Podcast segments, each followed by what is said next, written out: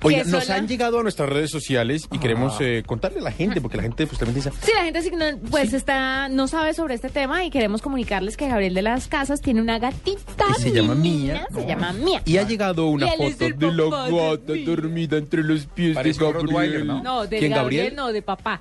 De papá, sí, una gata entre los... Ay, la gata en los pies del papá. De A ver, señores, estamos en la buena Vamos noticia. ya mismo a retuitear la foto de la gata, Ay. de la gata mía, sí, en, eh, enrollada en los pies Señor, la buena noticia. Ah, la ¿cuál buena es? noticia es que si Juanita quiere saber eh, qué es lo que dice su perro y que No, le no los saber. ladridos al lenguaje humano, Porque él ya se expresa solito. Sí, no, seguramente. hay forma de hacerlo. La mala noticia es que vale 100 mil dólares, porque eso es lo que les hace Ah. falta a los investigadores para poder terminar ese desarrollo. es un desarrollo que están haciendo unos, eh, uno- unos científicos escandinavos.